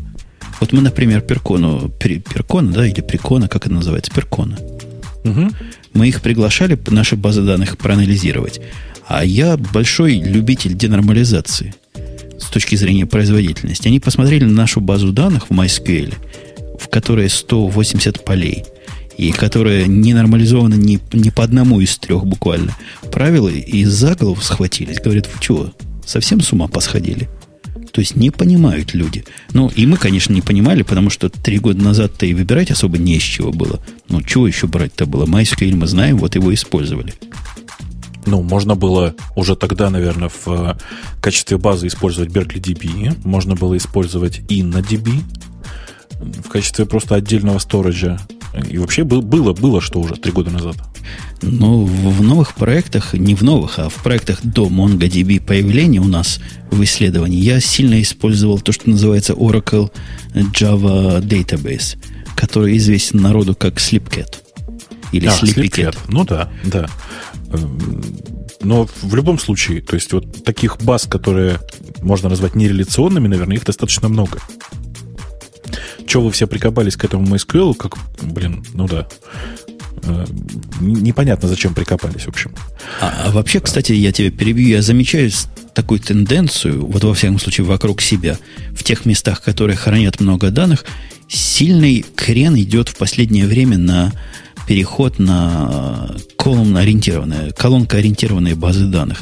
Это как бы параллель, перпендикулярный ответ NoSQL движению. Хотите NoSQL? Фиг вам – мы вам устроим Side-by-Side Queue или какой-нибудь engine, я не помню, как он называется, Informix, по-моему, хотя боюсь соврать, для MySQL, который column-oriented database. И будет вам счастье. Я борюсь с этим трендом, потому что, ну, ну страшное дело. Нам MongoDB приятнее. А что... Нет, подожди, подожди. А чем колумн-то, если колумн ориентед, чем спасет? А, спасет при том, во-первых, он данные жутко компрессирует. Во-вторых, у него инсерты независимые от э, ну, того, чего там вместо селектов. Ага. И у него вообще, как правило, ридеры от райтеров отделены. Короче, у него есть свои прибабахи и свои... Но проблема в том, что промышленных решений, которые column oriented, по пальцам можно посчитать. Это раз. А во-вторых, они ну, очень дорогие. Oracle всякие курят в сторонке, когда говоришь про column oriented database. Подожди, а что, а и, и скидок никаких, да? Я просто сразу же начинаю думать на тему того, а не купить ли? Потому что ты все сейчас так... Ну, со, со скидкой да. 50 тысяч долларов за процессор. Вот тебе со скидкой цена. Нет, спасибо. Пешком. Я сразу просто отказался от этой идеи. Теперь у меня MongoDB, все понятно, фаворит, все дела, все вперед. Я тебе еще скажу, что они не рекомендуют использовать его на внутреннем сторидже, то есть внутренний storage не крутит, не катит. А нужно level 1 SAN к этому делу, который тоже тебе будет стоить, я не знаю, за терабайт, наверное, тысяч двадцать как минимум. Слушай, слушай, ну я сейчас просто чуть-чуть продолжаю твою мысль. Я правильно понимаю, что все, кто поставили себе это и купили, теперь очень хвалят, просто нереально должны хвалить. Так, да, Потому что... и, и для того, чтобы добавить, у них там, допустим, в базовой конфигурации 16 ридеров. То есть эта ага. штука умеет 16 параллельных запросов на типа селект обрабатывать. Хочешь еще 16?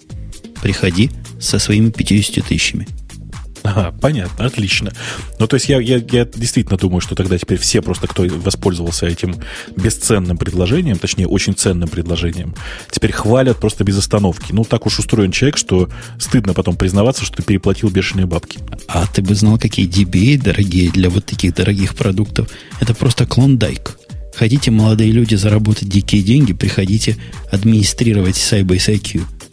Слушайте, у меня богатая мысль, очень богатая мысль. Давайте вокруг Монго э, организуем новое комьюнити. Оно будет выглядеть так. Значит, во-первых, мы будем на базе Монго делать платную базу данных, которую продавать.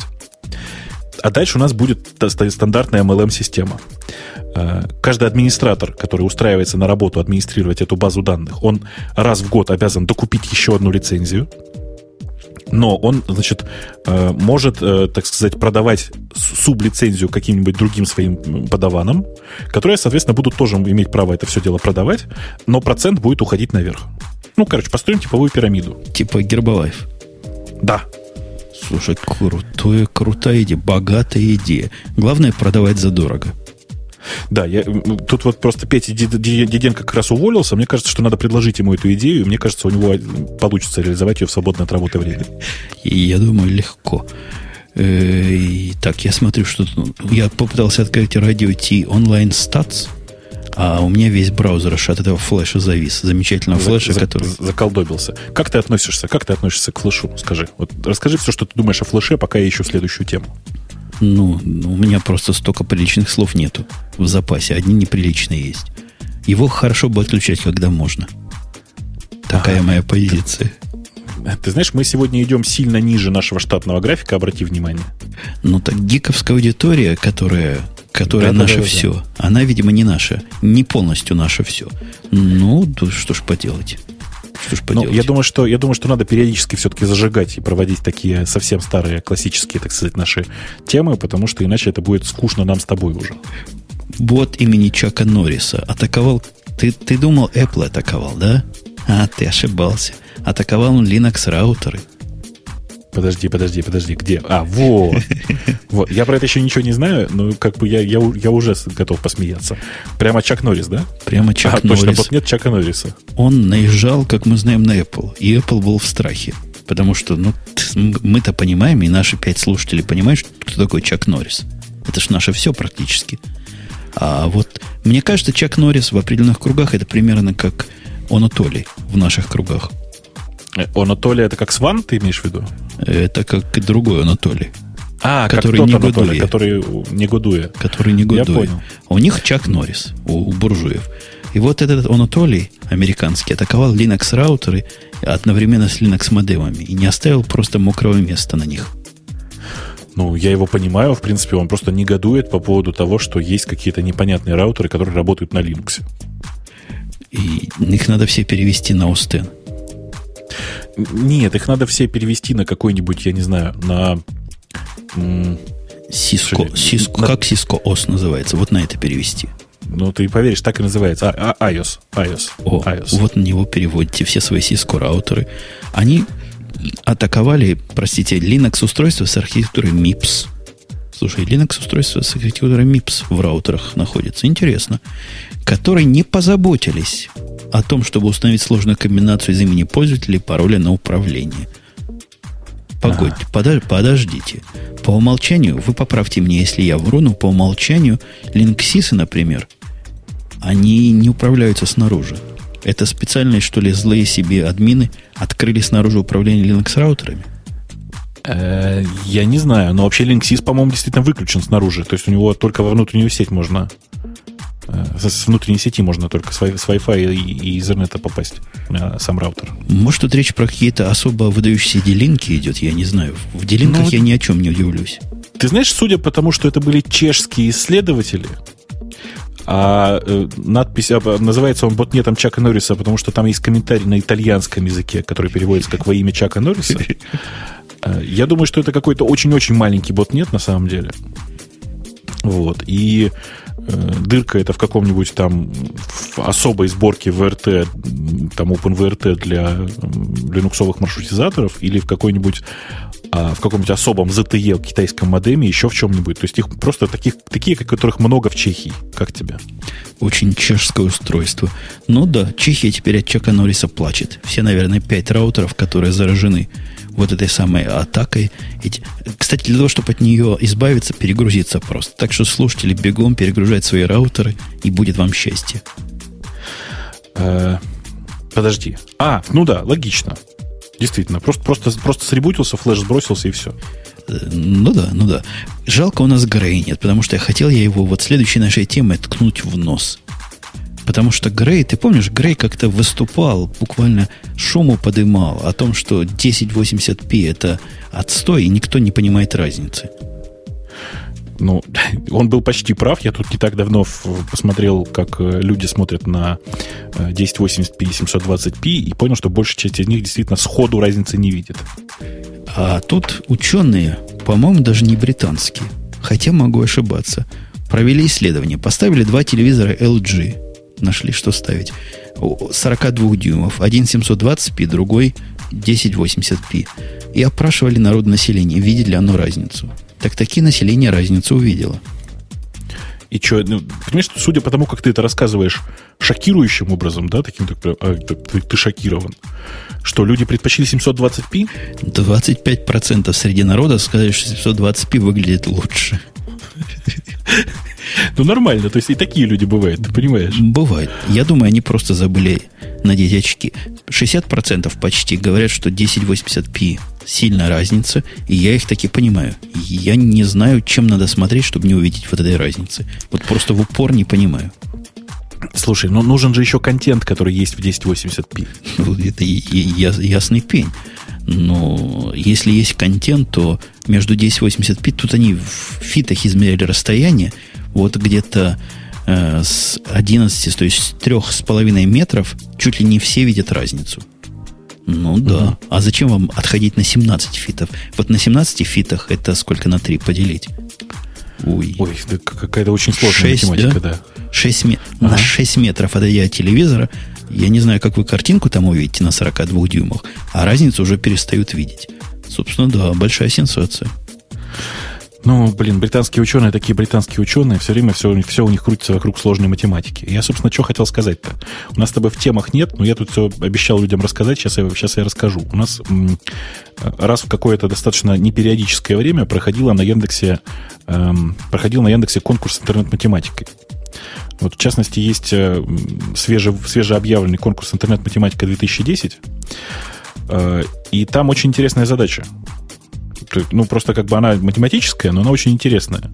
Э, есть э, данные по давай скажем так, по загруженности разных дорог некоторого города М, э, собственно, ну, по практически за целый месяц, и тебе нужно предсказать, какая пробка будет следующим днем. Ух ты. Слушай, это похоже на одну из моих любимых задач. Когда-то я брал в Израиле программистов, которые я говорил им, если вы решите задачу оптимизации движения лифтов в доме, в котором 12 этажей и 3 лифта, то я вас сразу возьму на работу. Хорошо. Еще многие решали? Ну, одна девушка. Одна девушка решила. Представляешь? Сидела, Подожди. сидела, Прям... решила. Ну, я не знаю, насколько решила. Я-то не знаю ответа правильного. Но то, что ну, она выкатила, было похоже на очень интересное решение. Ну, там нет правильного ответа, там есть множество решений, некоторые из которых, наверное, интересные. Mm, ну да, но мы ее ну, не вот... взяли, потому что она была уж сильно секси, а у нас там сплошные мужики были. Ну вот э, в данном конкретном случае, мне кажется, что задача ужасно интересная. Если у вас есть э, руки, ноги, там, голова и все, что так, и все, что нужно, я вам сейчас расскажу. Значит, есть отличный URL. Я всем зачитываю, все ржут. Значит, эм, эм, математика это как, как интернет, это, как известно, отец и мат. Э, так вот, э, ИМАТ 2010 Яндекс.ру. ИМАТ. Ну, а, iMat, конечно. Подожди, а, а тому, кто Мы... решит, чего будет? Почета Там и денежный, уважуха? хороший денежный приз. А, кроме почета и уважухи? Кроме почета и уважухи. Пш, крутизна. А рескепт будет? Рескепт будет лично от меня. Приходите. Приходите, Там... порешайте. Приходите, порешайте, да, и вот просят дать ссылку в, в, в чат. Сейчас я дам ссылку в чат. Ради бога. А теперь же тебя терроризируют вопросами, какой правильный ответ. Меня после задачи с яйцами в прошлом после шоу затерроризировали этим вопросом буквально. Ну, я вообще был так, как это, я догадывался, что к этому все пойдет в конце концов. Собственно, это все, что я хотел сказать про интернет-математику 2010. Э, Еще раз повторюсь, задача охрененно интересная, она очень вкусная и с точки зрения математики, и с точки зрения э, программиста, и с точки зрения просто банальной логики и практики. Приходите, и там тестовые данные, все дела. Приходите, посмотрите. У нас еще остается несколько тем, которые... Вот мы давно... Нас когда-то с тобой ругали за то, что радио... Злые языки так ругали. Берет радио те, говорят, темы с Engadget и рассказывает нам. Сегодня ни одной не было. Давайте одну. Устройство, которое удивительно и местами прекрасно показали нам на Engadget, называется оно iLED Mini Hull. Господи, какое же название? Холерон, короче говоря. Холерон нам показали 7-дюймовый, который выйдет в марте для всех и для каждого за смешные 199 долларов. Я дам ссылочку, а ты про него расскажи свое восхищение или наоборот. Ну, там, там пока нечем восхищаться, потому что это довольно слабый девайс, это 600 мегагерцовый процессор, э, и он как бы не, не слишком пока, ну, не слишком юзабелен, мне, как мне кажется, потому что сейчас уже в телефонах гигагерцовые процессы. Погодь, погодь, какой там же Android стоит. Девайсе? Android. Там не какая-то проприетарщина стоит от э, Apple, а наш кошерный Android. Это ваш кошерный Android. Я на него смотрю как на эм, продукт эволюции, вот, и мне кажется, что Android 1.6, выпускать девайс на Android 1.6 в марте 2010 года, как кажется, глупо. Нет? Может, на улице 2.1 давно. Может, им нельзя на 2.1 пока. Может, это только для Nexus One разрешается. Ну вот, блин, понимаешь, вот эта политика двойных стандартов меня бесит. Эм, вообще, если смотреть на все такие устройства, а, очень приятно, конечно, что они используют нормальную условно операционную систему, условно нормальную, но непонятно зачем. То есть количество софта под Android пока, в общем, не очень большое. И использовать эту конкретную операционную систему, мне кажется, странно. Мне кажется, что нужно э, подойти было к этому просто нормально творчески и просто запустить там просто нормальный Linux. Э, ну да. А мне видится, что это такой общественный откат идет на анонс системы, которая пока даже не вышла и которую никто не видел, уже не, несимметричные ответы появляются. Вот это один из ответов, один из самых несимметричных. Смотри, недорогой какой, 200 долларов. Хотите себе вместо некого гнусного iPad нечто, которое хорошо секси и очень эпловского стиля? Вот вам такой девайс от неизвестно кого, Халерона – я не знаю, что это за контора, кстати, такая. Ты хоть что-нибудь от них слышал до этого? Первый раз слышу. Я подозреваю, что-то очень китайское или корейское. Я думаю, что это что-то очень китайское или тайваньское. Но мы с тобой, в общем, примерно сходим. А, Вся. кстати, о китайском. Джо-Джо так и не вышел-то. Джу-Джу. Говорят, отложили, да, выход? Мало того, что отложили, показали фотографии этого самого Джу-Джу. Так они не такие, как мы все думали. Ты видал фотографии? Нет, нет, нет. Там чуть ли не ручка. Есть ссылка? Ссылки нет, но я просто в подготовке попадал на эту тему. Там чуть ли не ручка для переноски для этого девайса есть. То есть не вот то секси слик, которое мы хвалили, когда оно называлось как оно называлось? Crunchpad. Crunchpad, да. А нечто, вот просто ты видишь сразу его страну происхождения. Ох, не знаю. Э, я не посмотрел на, так сказать, на новые картинки, но я с самого начала, как только было объявлено, что ребята из э, Crunch Gear больше не принимают в этом участие, заподозрил, что что-то здесь не так. Э, Причем не столько, что ребята из Crunch Gear кинули, сколько им теперь будет стыдно за то, что сейчас происходит. И похоже, что таки да, что тот устрой, то устройство, которое выйдет, будет совершенно не тем э, устройством, которое я так хвалил. Э, слушай, я не могу, видя последние темы, а последние, я смотрю на вот наш Уберкастер, он собака в минутах пишет. Ты представляешь, после целого подкаста увидеть, что такое 93 минуты, это сколько? Это много или мало? Это явно больше часа. То есть мы уже mm. довольно, даже, наверное, больше, чем полутора часа Ну да, это 93 минуты, это, это полтора часа и три минуты. О, видишь, ты какой продвинутый. А я вот под конец тему тебе просто маслом полью и бальзамом а о том, что Apple, возможно, очень возможно, откроет в Apple Store магазин порно-приложений та-та-та-та-там, та-там. Ну, я рад, я очень рад, я считаю, что так давно пора было сделать. Причем не столько для того, чтобы туда приходило много людей, сколько для того, чтобы всю ту порнуху, которая сейчас есть в обычном App Store, во всех категориях, потихонечку туда вот слить в категорию для взрослых и не париться. Это логично вообще. Э, там уже появилась категория, она доступна разработчикам, называется «Для взрослых». Что бы там могло быть? Наверное, книга-читалки туда сразу все попадут. Книга-читалки, все браузеры, я думаю, все альтернативные почтовые клиенты. Короче говоря, все, что э, может так или иначе продемонстрировать на себе порно, это как раз оно. Угу. Ну, ожидается, что Playboy придет и Максим туда, в эту самую категорию. Кто такой Максим? Почему он должен вместе с Playboy приходить? Ты как специалист Максим это должен. тоже взрослый журнал. Максим это тоже взрослый журнал такой. Это какой-то русский, что ли, судя по имени? Э, это какой-то... Ну, Максим, конечно, русский, что за вопрос? О. Ресторан такой видел в Нью-Йорке? Вот это как раз оно. Понял, понял. Ну, в общем, все ожидаем в нетерпении, ждем, пока появится специальный. А как они будут проверять, можно мне или нет? Будут специальные вопросы задавать по высшей математике, чтобы понять мой возраст. Я думаю, тебе просто нужно будет предъявить свою кредитную карту. А, ну да, там, там же все по кредитной карте. Они про Конечно. меня и так все знают. Конечно. Я вообще давно говорил, что никакие права настоящие в интернет не нужны. Просто нужно при логине, к, при логине в интернет просто указывается номер своей кредитной карты. И все. Хорошая идея. И я думаю, пришло время тронуть немножко темы наших... Я не могу. Там не действительно люди реально в чате сейчас, сейчас кричат о том, что бред и Максим не русский журнал. Максим международный, Максим как пулемет. Ребята, это шутка, вы еще... А вот, а вот хотя Грей нет с нами сегодня, но тем не менее комментарии слушателей есть. Я их даже открою.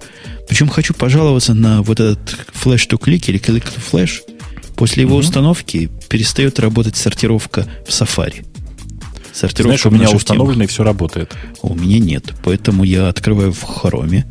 И тут у нас... О, не потому отсортировал. Самая первая тема, 39 голосов от ОКН, о том, что Петя уходит из Microsoft, я не знаю, чего наш подкаст может без Пети особенно на это сказать. Значит, э, все, кто хотят эм, узнать, почему Петр Диденко ушел из компании Microsoft, могут позвонить по телефону его пресс-секретарю. Его пресс-секретарь отвечает по телефону плюс 7 903 001 2452. Это не шутка, идите звоните. Э, вообще, я думаю, что у нас в одном из ближайших выпусков Петя обязательно появится, и вы можете ему напрямую задать будете вопросы в нашем после шоу, в прямом эфире. Я напоминаю, что прямые эфиры у нас проходят по субботам в 23.00. Подробности есть на сайте radio-t.com info. Следующий по популярности, сильно отстающий от вот этого корневого вопроса наших дней, тема от Эквадойра о том, что FSF, этот перевожу, там, где бородатый и волосатый, просит избавить интернет, Гугла просит, не кому-нибудь пришел, а Гуглу избавить интернет от флеша и 264 H. Э, я тебя спешу поправить. Вообще FSF это там, где э, старый волосатый бородатый, потому что молодой волосатый бородатый я тут. Э, так вот, значит, вообще сама по себе идея очень смешная. То есть пришел э, Столман, который всю жизнь кричит, что э, Google это тоже, значит, как это корпорация зла, потому что они не выпускают open source, в open source все свои продукты. И просит избавить интернет от Flash EH264. Ну, смешно же, ребята. Они, есть... они надежды свои строят на приобретение недавно Google кодека от компании ON2. И вот эти кодеки, они говорят, вот это будет наше все, откроем, и весь мир будет на ON2. Ну чего, ОГГ версия 2. Я думаю, что да. Даже, я думаю, что сейчас все поклонники ОГГ присоединились тут же к Free Software Foundation, начали отсылать туда свои деньги, э, там все 8 долларов уже послали, мне кажется, и просто сейчас стоят и скандируют «Ура, ура, Google избавит э, интернет от флеша». Ребят, не избавит. Не избавит. Не надейтесь. А мы продолжаем в нашем некошерном MP3 эм формате вещать с темы от слушателя Ран. Э, я, я ее в нескольких реинкарнациях видел в сети. Там самая крутая была сказана, Amazon купит Linux у Microsoft. У тебя мозг от такой темы не заходит за разум? Так, подожди, еще раз. Amazon Ам... купит так. Linux у Microsoft. Так, подожди, еще раз. Amazon купит Linux у Microsoft. Точно. Вот такая именно тема во многих средствах массовой компьютерной информации. Речь идет о неком кросс-лицензионном соглашении между Амазоном и, и то есть Kindle и Microsoft, и как-то они чего-то там объединяются, но дальше я сказать не могу, потому что тему не читал. Ага. Ну, то есть, да, прикольная, наверное, тема. Ребята, сходите по пресс-релизу, ссылка, я думаю, будет там вам доступна при желании. Там, там даже есть, вполне по-английски рассказывается по-белому. Да, на хорошем фоне. Да, мне кажется, еще интересно было бы обсуждать о том, как э, Amazon купит э, FreeBSD у Apple. Как тебе? Тоже хорошая сделка могла быть. Все нагрели бы руки. Это, мне кажется, что это вот история про Amazon, который купит Linux и Microsoft, это ответ на вопрос, почему Петя ушел из Microsoft. Warlock нам говорит о том, что IIPA приравняла SPO к пиратству. И это, я вам скажу, не анекдот. Это на самом деле такая новость была на этой неделе. Слыхал о том, что о том, что мы с тобой пираты местами. И производители да. даже пиратской продукции иногда. Не, не то слово, мы с тобой не просто пираты, мы мега-пираты. Мы, так сказать, столпы э, пиратского open source. IPA вот это, это International Intellectual Property Association. Это те, которые как BSA, только более, более отвязанные, мне кажется. Ну, ты хорошо сказал. Да, да, в общих чертах, да. То есть это почти как, как те, которые BDSM, только меньше, меньше кожи. Они объединяют в себя RIA. Смотри, если там RIA входит, то сразу жди беды. MPA. MPA это, по-моему, как RIA только для видео, да? Я правильно помню? MPA, да, это, по-моему, как RIA только для видео. И вот они создают, создают организацию копирайт-экстремистов, как сказано в сообщении удалось додуматься ребятам о том, чтобы использование свободного пола приравнять к пиратству. И, собственно, ну что, не, не дать не взять, они правы. Мы никому за свободное ПО не платим. И пиратим. И разрушаем экономику этим самым. Да ты вообще негодяй. А я считаю, что еще нужно законодательно везде приравнять, э, простите, как бы это культурнее сказать. Это, конечно, для после шоу, но ладно, давайте в шоу оставим. Предлагаю приравнять мастурбацию к, собственно, к непосредственно к воровству, потому что ты при этом проституткам же не платишь. Конечно, это безобразие. Негодяй вообще, как можно было? Даже дело не в том, что ты плат, не платишь, это ладно. А дело в том, что ты не способствуешь круговороту денег в природе. А за это надо расстреливать поле и возле белой стенки. Ты, и ты вообще ты как, как ты посмел использовать открытое программное обеспечение вместо того, чтобы взять кредит и купить нормальный софт? Ну, смех смехом, а использование открытого обеспечения при, пригибается со всех сторон. Корпорации его пригнули уже как не могу, и вот теперь за нами будет бегать вот этот идиотский APA, IPA, и будет всех наказывать. Я так и вижу процессы судебные – Бобука Слушай. приговорили к 18 годам исправительных работ, установка Microsoft Windows за использование лицензионно открытого Федоры. Как тебе не стыдно? Негодяйство какое, ужас просто, ужас. Причем все это проводится, естественно, в рамках борьбы с экономическим терроризмом. Слушай, а чего такое с Федорой, кстати, произошло? Это следующая тема Эндрю Фокса. Ты там крутишься, у него целых 13 плюсиков. О том, что Федора сплитнулась и форкнулась. Ну, там, там все очень смешно. Произошло, произошло повторение истории. В свое время был Red Hat и был Rawhide. Rawhide — это место, где лежал весь свежий софт. Потом в какой-то момент э, решили, что все, Rawhide это как бы это неправильно, давайте из Rawhide сделаем отдельный настоящий дистрибутив, он будет называться Fedora, а будет Red Hat. Теперь происходит то же самое, потому что в Fedora в какой-то момент снова возник Rawhide, ну, то есть сверх, сверхнестабильный бранч, давай говорить так. И теперь они решили, что Rawhide нужно просто тоже выпускать отдельным дистрибутивом. Слушай, а зачем это надо им? Я на Федору для, смотрю как... Для поклонников Дженту. Ну. Я на Федору смотрю как полигон для Red Hat. Зачем Red Hat два полигона? Потому что многие смотрят на Федору не, не как на полигон для Red Hat, а как на средство для э, нормальной работы, э, ну, короче, как на бесплатный Red Hat.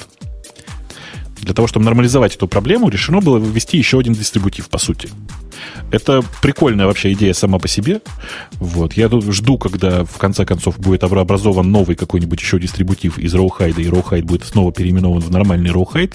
Не с большой буквы, как сейчас, OS Rawhide, а репозиторий Rawhide. Ну, короче, мне кажется, что это просто такой забавный цикл, Думаю, лет через 10 этих дистрибутивов у Red Hat будет штук, не знаю, 8, и все пойдет хорошо. Вообще, эта новость в каком-то смысле оптимистическая, потому что, видимо, свидетельствует о какой-то зрелости Федоры, потому что а, если от нее отделяют менее стабильные пакеты, то, видимо, там есть и более стабильные. Вообще в Федоре очень давно уже довольно стабильные пакеты. Э, то есть очень давно уже, ну, очень давно, это в смысле больше года, как э, для того, чтобы получить самое, самую свежатину, самую свежатину, нужно идти в Rawhide было. Понимаешь, да? Мне кажется, разделять операционную систему вот на таком гиковском уровне, то есть, ну, кто Федора пользователь, кроме тебя и еще двух таких очепенцев, ну, они в этом самом, как называют, не YAMConf, как у них apt-conf, apt-get-conf, дописали бы себе нестабильный репозиторий – и было бы им счастье. Зачем нам отдельный дистрибутив? Ну, теоретически так оно и было поначалу. То есть Ubuntu так и жила, ты помнишь, да? Mm-hmm. А потом как-то все оно превратилось в отдельный совершенно в отдельную компанию, в отдельное все, и так, так и пошло. Короче, маркетологи, видимо, рулят нашими гиковскими делами, что не есть хорошо, не есть плохо, а есть реальность, данная нам в ощущениях. А в ощущениях нам дано еще 105 минут разговора, что, по-моему, вполне солидный срок, особенно для парного шоу. Поделить на два, я, я просто ужасаюсь, сколько каждый из нас с тобой проговорил. Ну да, и я не сомневаюсь, сомневаюсь, что я сегодня вытяну много после шоу, но какую-то часть, конечно же, я с тобой сегодня поговорю. Э, думаю, что потихонечку пора прощаться. Нас тут было целых двое. На всякий случай всем напоминаю, что вот тот э, красивый, стильный баритон, это был Умпутун из Чикаго. Э, выпуск был 176 да, и вот Женя сейчас честно поздравит меня со 176-м выпуском. Я тебя честно поздравляю. Вот этот более другой баритон, который не менее красив, но более другой, был Бобок из города Москва. И действительно, 176 выпуск, а на следующей неделе будет, как нетрудно догадаться, многим из вас, знающих арифметику, 177 и тоже это будет в субботу. radio-t.com, приходите, и будет вам радость, счастье и подкаст выходного дня. Все, пока, до следующей недели. Пока.